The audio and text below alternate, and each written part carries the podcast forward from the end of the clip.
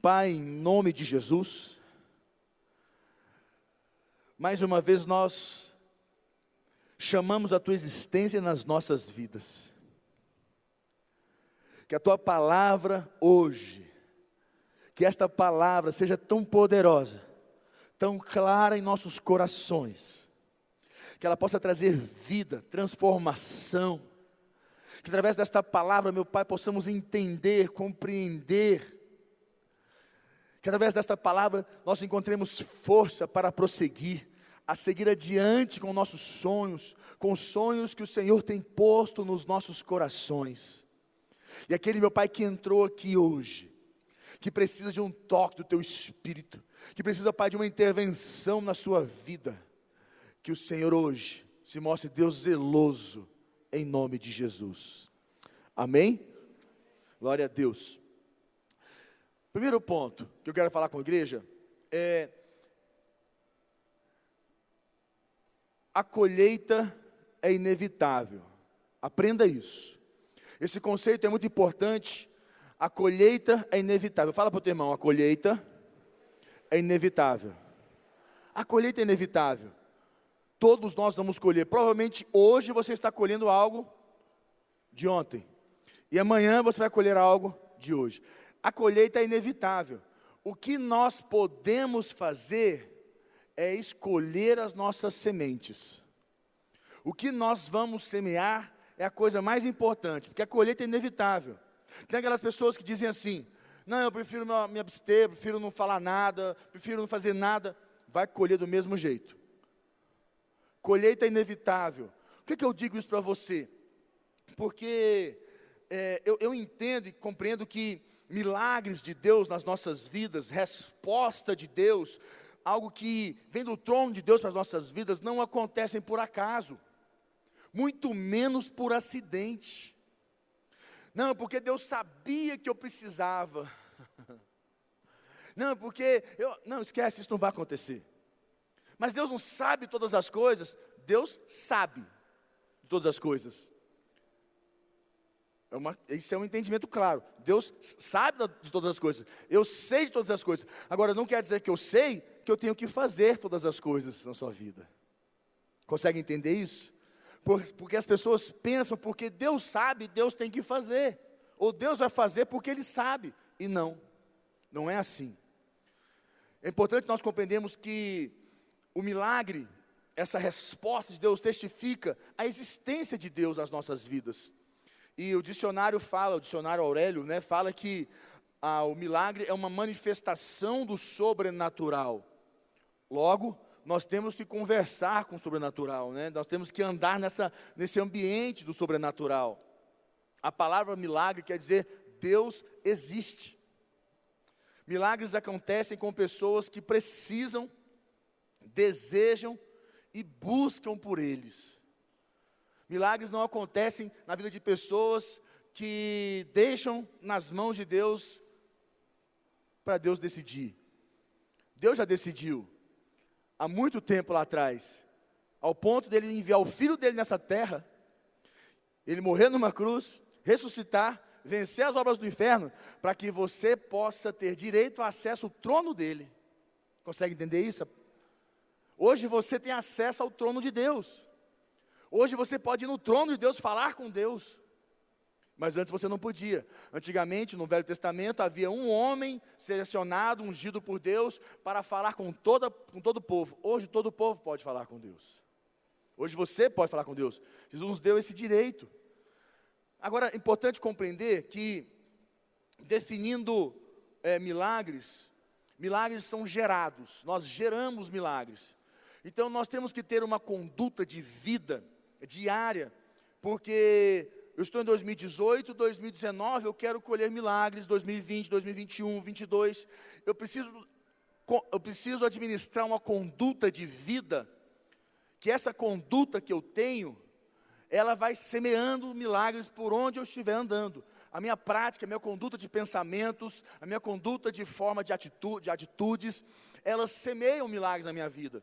Eu não preciso fazer, eu faço isso, eu faço aquilo. Eu faço isso, eu faço aquilo. Não. A minha conduta, ela já tem a escolha do que, que eu tenho que fazer ou não. Um ponto importante, João capítulo 20, versículo 24. Põe para nós aí.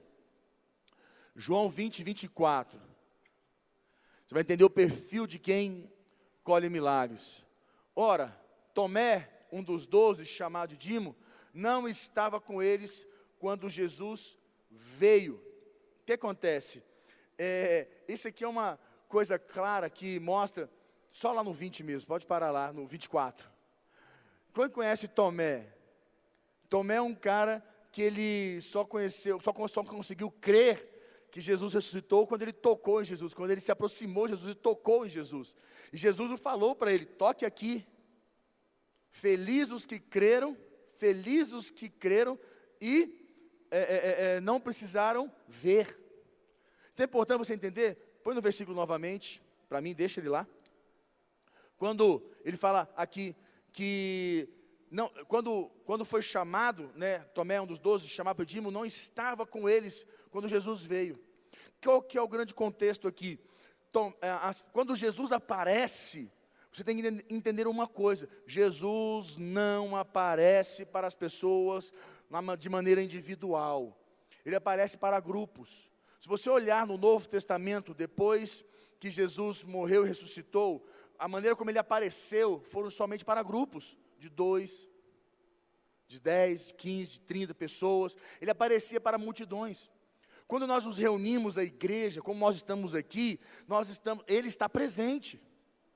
Essa é um, é um, entendimento que nós temos que ter, que ele se manifesta. É óbvio que o poder do Espírito está em todo lugar, onde nós estivermos, mas a importância da igreja que existem milagres na tua vida que só o altar pode gerar na tua vida.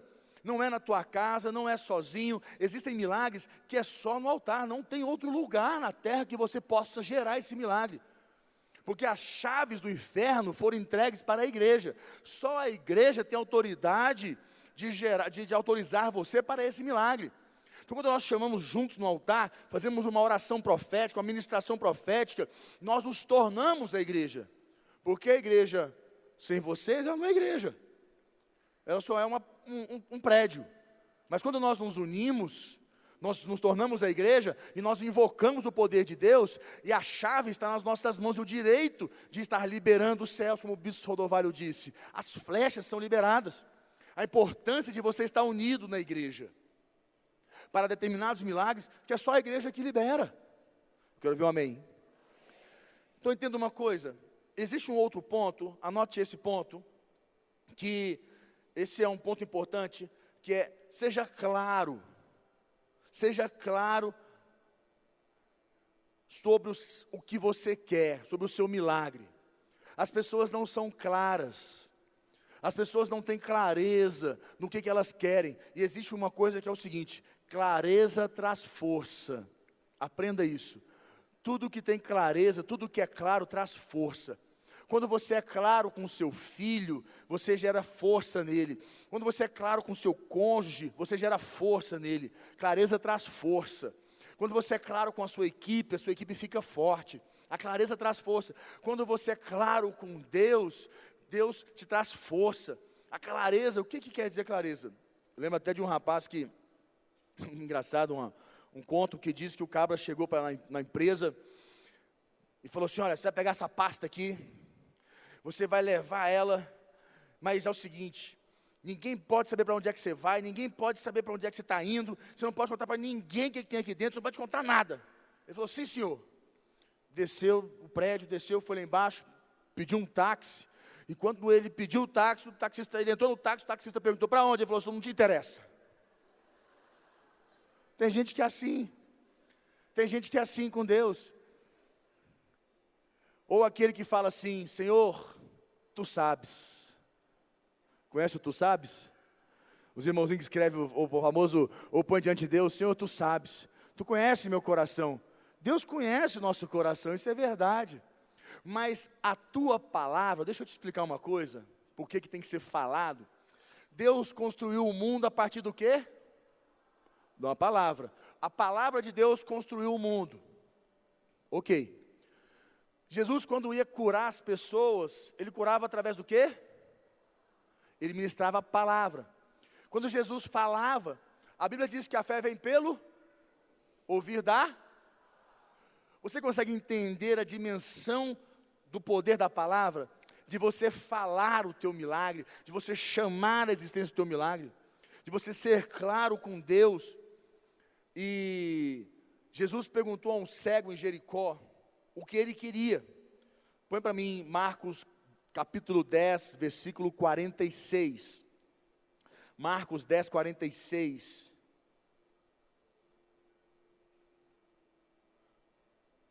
Marcos 10, 46, olha lá. E foram para Jericó quando ele saía de Jericó. Foram para Jericó.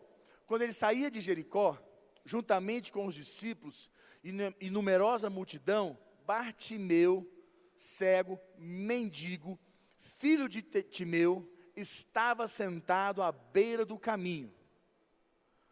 E ouvindo que era Jesus, o Nazareno pôs-se a clamar: Jesus, filho de Davi, tem compaixão de mim. 48. E muitos o repreendiam para que se calasse. Olha isso.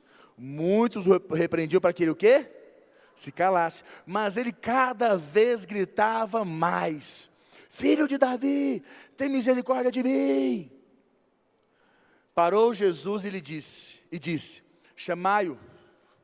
Que Jesus fez, ele chamou a atenção. Chamai-o. Chamaram. Então o cego dizendo-lhe: Tem bom ânimo. Levanta-te, ele te chama. No 50 diz: Lança, lançando de si a capa, levantando-se de um salto e foi ter com Jesus. Perguntou-lhe Jesus: Que queres que eu te faça? Essa é a pergunta. que queres que eu te faça? Respondeu o cego: Mestre, que eu to torne a ver. 52 fecha. Então Jesus lhe disse: Vai, a tua fé te salvou. E imediatamente tornou a ver e seguia Jesus estrada fora. Volta para o 51. Perguntou-lhe Jesus: Deixa eu fazer uma pergunta para você. Jesus não sabe todas as coisas? Me responda uma, uma coisa clara. Deve ser muito claro, óbvio. Jesus sabia o que, que um cego precisava ou não sabia? Imagina chega um cego diante dele, ele fala: O que, que você quer? Você está cego, né? Ou você é cego mesmo? Será? Não estou sendo. Sabe que Jesus não sabia? Por, por, dois, por vários motivos. Um, porque Jesus o estava vendo cego. Outro, porque o Espírito revelou que ele precisava de um milagre. Agora Jesus perguntou: O que queres que eu te faça? E você acredita que você não precisa expor o seu milagre? Você não precisa escrevê-lo? Você não precisa anunciá-lo? Consegue entender como as pessoas não são claras? Nós queremos que Deus nos faça por osmose, porque a gente está precisando. E está tudo errado. Eu me lembro quando o pastor, o bispo hoje, Rafael, passou no concurso do TJ, que ele trabalhava, já era concursado, mas queria passar no TJ. Eu me lembro que ele fazia assim, e quem conhece o Rafael, o, bispo, o Rafael sabe que ele é chato. Ele é chato, porque chato no conceito assim, pensa num cara caxias sistemático, ele é, ele tem uma competência, eu gosto muito dele porque ele é um cara, ele é, ele é como é falar, incansável. Esse é o Rafael Leite. Ele é incansável. É impressionante a, a, a, como ele é forte, ele tem estrutura. E ele dizia que ele fez a prova, e do dia que ele terminou a prova, o dia seguinte ele mudou as senhas de todos os acessos dele, do trabalho, a senha de cada, a senha de tudo, ele mudou tudo e botou assim: passei no TJ, passei no TJ, tudo era passei no TJ, tudo era passei no TJ. Ele botava tudo para passei no TJ, passei no TJ, passei no TJ. E aonde ele ia tinha que fazer passeio no TJ. E no vidro do carro dele tinha escrito passeio no TJ, no retrovisor. E na, na casa dele ele botou no, no, no, negócio. Aonde ele passava ele tinha escrito. Então ele ia escovar os dentes, ele passeio no TJ, ele passeio no TJ. Ele olhava no retrovisor, ele passeio no TJ, passeio no TJ. Tudo ele fazia, passeio no TJ, passeio no TJ, passeio no TJ. Ele ia fazer a senha do computador lá no trabalho no, no antigo, o trabalho dele na época. Qual era a senha? Passei no TJ. Fizeram a chamada lá da prova, adivinha? Passou no TJ. E você acha que para aí? E você acha que para por aí? Ele falou agora: Agora você é chamado no TJ. Aí ele fez o quê? Mudou a senha e falou assim: Sou chamado no TJ, chamado no TJ. O TJ vai me chamar esse ano. Ele chamou TJ. E começou. Mudou a senha dele. TJ me chama, TJ me chama, TJ me chama. E botou no negócio, botou e ficou. Toda hora ele declarando, TJ me chama. E fez campanha na igreja. Ele falou assim: Bispo, eu estou fazendo sete semanas. Mas eu sou o pastor da igreja, eu prego na igreja, eu faço a campanha, eu já estou lá mesmo, então vou fazer uma campanha. O povo ia para frente, ia lá, ajoelhava também, botava a campanha dele. Passou um tempo, o que aconteceu? Foi chamado no TJ. Consegue compreender o quão comprometido ele estava com aquela resposta de Deus na vida dele? Ele foi claro. Jesus sabia o que aquele cego precisava, está lá escrita lá, mas que queres que eu te faça? Não tinha clareza. O cego falou, respondeu o cego, mestre, que eu torne a ver. E olha o que ele responde no versículo 52. Põe para mim. Então Jesus lhe disse: Vai, a tua fé te salvou.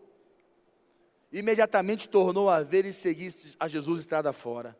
Consegue compreender que é necessário nós termos clareza naquilo que nós colocamos diante de Deus? Nós vemos, e tem mais versículos, olha, vou te dar mais um, Mateus 18, 18. Gente, são sete pontos. Eu estou no primeiro, tá? Não estressa não. E meu tempo já acabou. Eu preciso começar a pregar mais cedo, vocês, vocês me matam desse jeito. Mateus 18, 18, nós vamos mudar essa, essa organização aqui, preciso começar mais cedo. Não, mas calma que o chefe não está aí. Mateus 18, 18, põe lá. Em verdade vos digo que tudo que ligardes na terra terá sido ligado nos. Como é que você liga na terra, nos céus? Orando. E tudo que desligardes na terra terá sido desligado nos? O que é desligar? É o que nós falamos, que caminho está obstruído aí nos céus? Que que tá, qual é o demônio, qual é a obra maligna que está segurando que é meu aí? Senhor, eu desligo esse demônio agora, está desligado, está tá liberado agora, sai do caminho. 19. Aí ele fala assim no 19: Em verdade também vos digo que se dois dentre vós sobre a terra concordarem a respeito de qualquer coisa que porventura pedirem, ser-lhes ser, ser a concedida por meu Pai que está nos céus. Consegue compreender esses versículos? A importância da concordância, a importância que existe de você estar na igreja fiel nesse contexto? Vou dar mais um ponto para você, vamos para frente. Aprenda a buscar e a confirmar aquilo que você quer na palavra de Deus. Encontre um versículo para, para o seu sonho, que é uma promessa de Deus. Encontre um versículo para esse resultado que você quer ter em Deus. Encontre um versículo que ele possa selar esse milagre que você está buscando em Deus. Se é a tua casa própria, se é a conversão de um filho, de, uma, de, uma, de um parente, se é uma restauração, restituição financeira, pega um versículo e declare esse versículo na tua vida.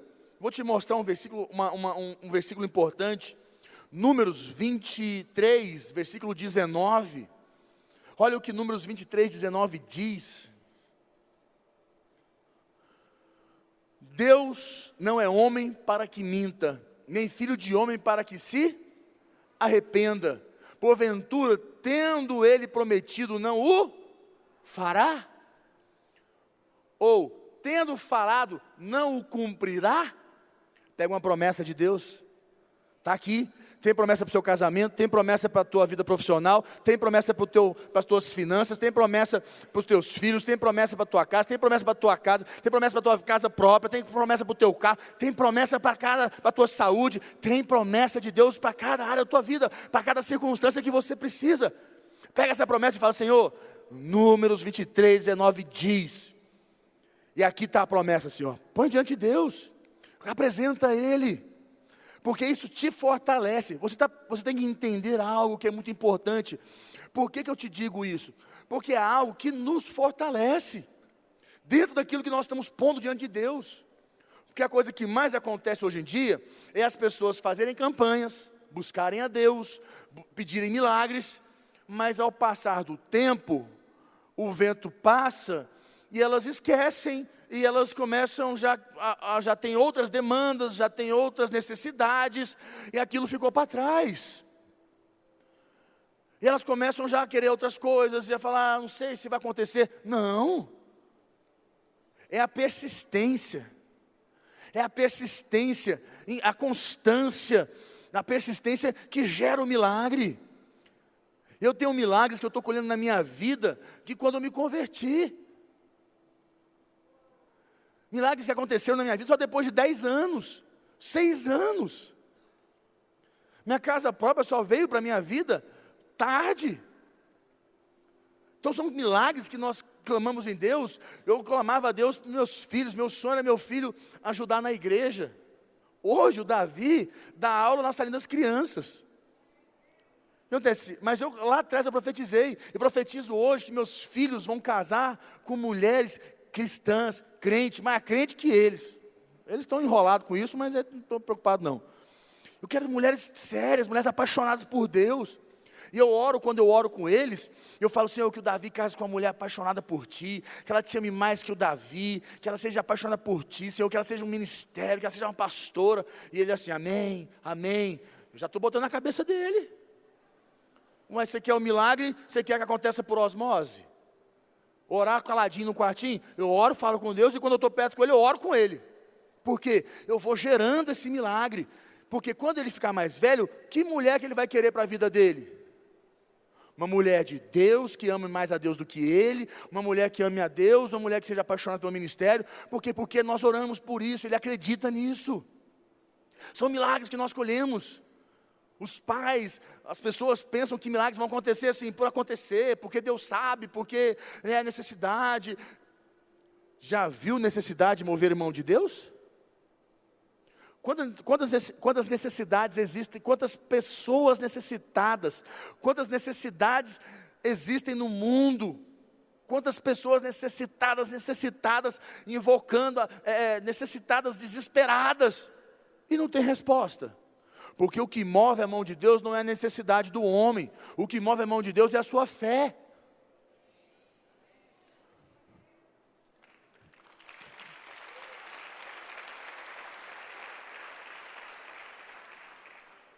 Deixa eu dizer uma coisa muito séria para você. Para todo milagre existe uma promessa firmada na palavra de Deus.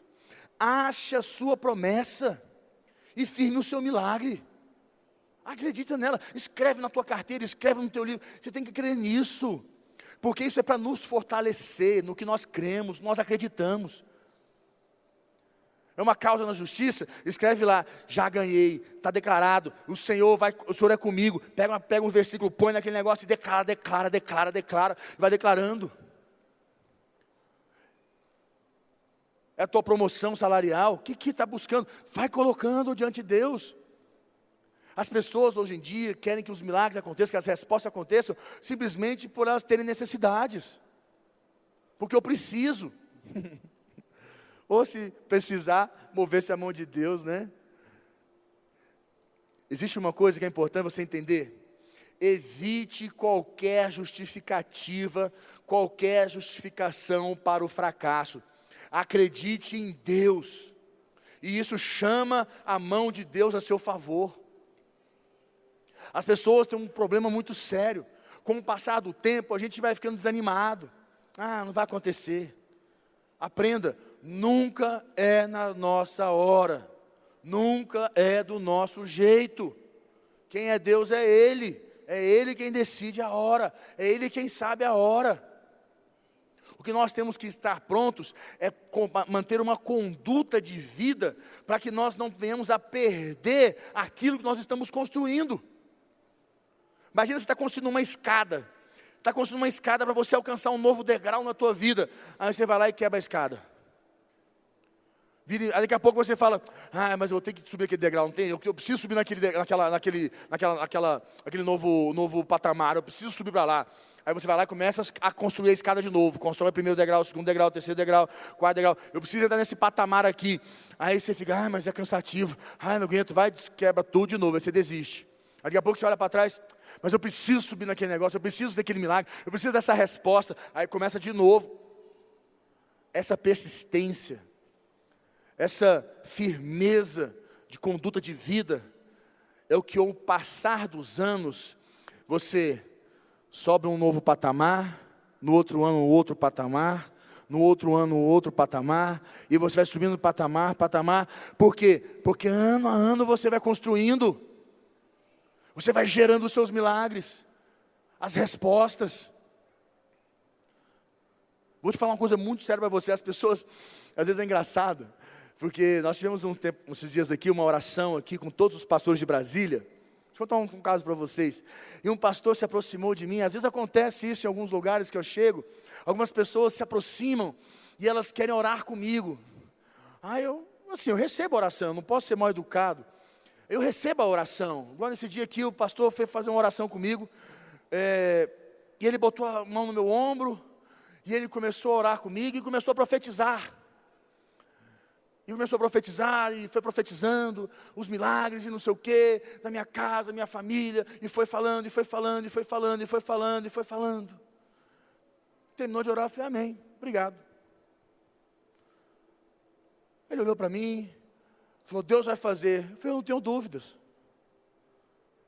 Eu não sei se ele me achou soberbo, ou se ele me achou humilde, ou se ele me achou cheio de fé. Eu falei para ele, não tenho dúvidas porque a minha conduta, o que eu faço todos os dias, eu não tenho dúvidas que eu vou colher esse milagre. Eu não estou construindo um degraus para subir um novo patamar e estou virando as costas para eles, não. Todo dia eu boto um tijolinho lá, todo dia um tijolinho lá, todo dia um tijolinho lá. E chega um dia eu piso um novo degrau e boto o tijolinho para começar um novo degrau. Daqui a pouco eu entro numa laje nova, num, num ambiente novo, num patamar novo de vida com Deus, de milagres, de respostas. Aí cheguei lá, começo outro de novo que a vida com Deus é assim. Como eu falei, colher é inevitável. Como a Bíblia diz, aquilo que o homem plantar, certamente colherá. Você está colhendo respostas tua, na tua vida hoje de coisas de 10 anos atrás. E você pode estar desanimado, porque o Espírito Santo está falando no meu coração que algumas pessoas estão desanimadas a começar a construir uma nova escada um novo degrau. Você está desanimado. Sabe por quê? Você está desanimado? O Espírito Santo está falando no meu coração. Porque você acha que já está velho, já está cansado, que não tem mais tempo para você. Eu tenho uma resposta, para a tua vida. Deus tem milagres te esperando, Deus tem respostas, Deus tem muito mais do que você, que você imagina, do que você pensa, que o teu coração possa sentir, que os teus olhos possam ver. Deus tem muito mais para você. E hoje, nesse dia de hoje, Ele começa a liberar milagres novos, respostas novas. Esta semana ainda, Deus vai te dar sinais, Deus vai te mostrar que Ele é Deus zeloso contigo em nome de Jesus.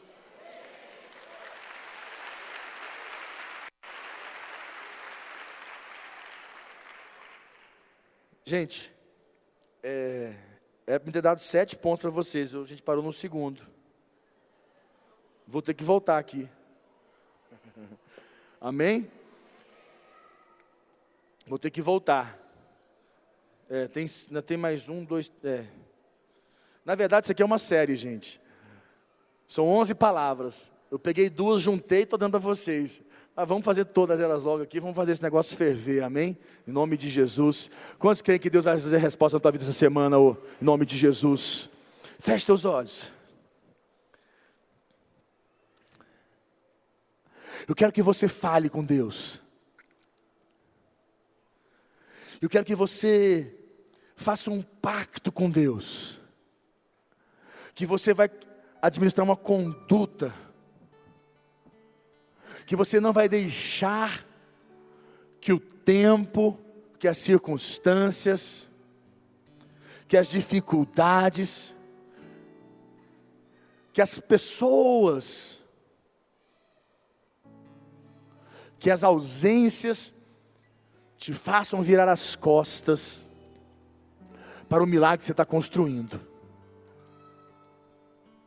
Que você vai até o fim com o seu milagre.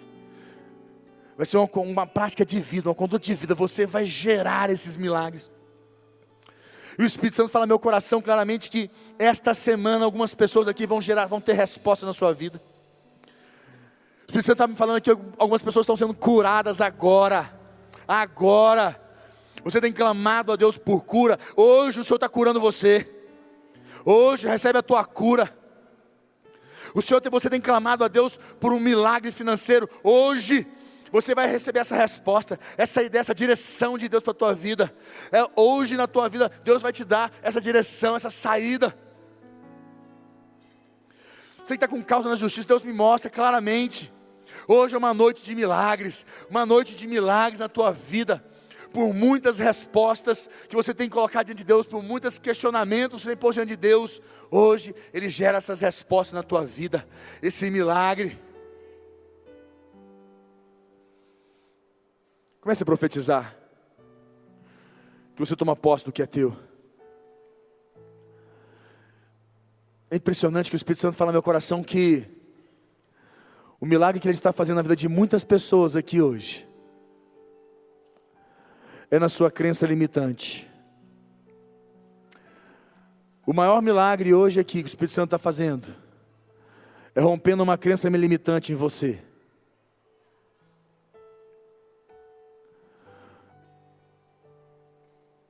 Você tem uma crença limitante, e essa crença limitante, ela tem roubado você, roubado a alegria do teu coração. Você tem estado triste. Porque você já não acredita mais que é possível isso aí que você está pensando. Você não acredita mais que é possível. Mas eu quero dizer para você, isso é mentira do diabo. E ele está vencido.